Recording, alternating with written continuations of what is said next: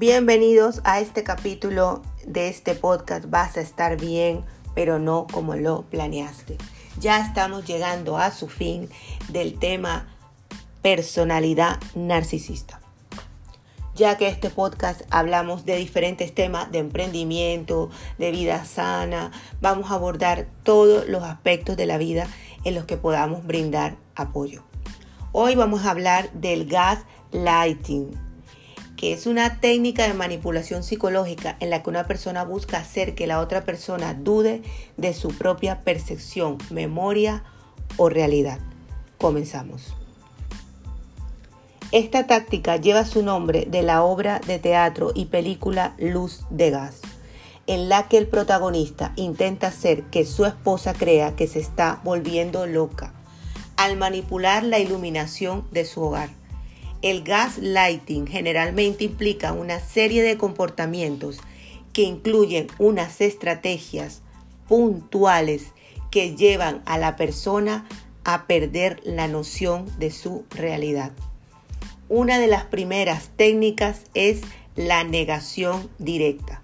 El manipulador niega que ciertos eventos hayan ocurrido o que haya dicho cosas específicas, incluso si hay evidencia de lo contrario.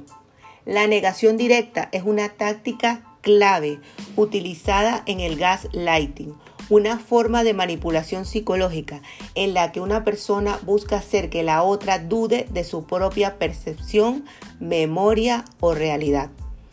El manipulador niega categóricamente hechos o eventos que han ocurrido, incluso si hay evidencias sólidas que demuestren lo contrario. Aquí hay unos detalles más sobre lo que es la negación directa. Negación de eventos. En este tipo de negación el manipulador niega de eventos específicos. Por ejemplo, si la víctima menciona una discusión o un incidente previo, el manipulador podría responder diciendo, eso nunca ha sucedido, no sé de qué estás hablando.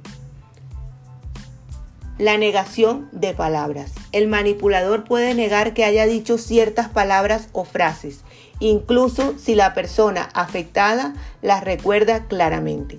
Por ejemplo, si la víctima cita algo que el manipulador dijo, este podría responder, yo nunca dije eso, te lo estás inventando.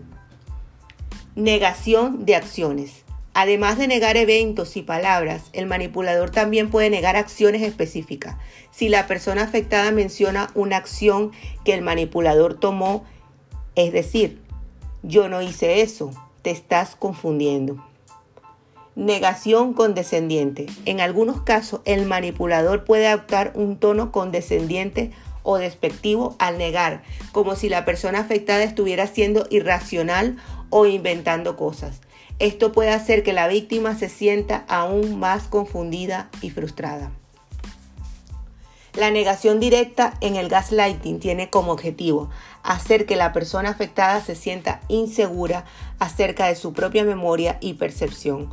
Con el tiempo, esto puede erosionar tu autoestima, la confianza en uno mismo, haciéndote más vulnerable a la manipulación del narcisista o de la persona tóxica, valga pareja, amigo o amiga o familia.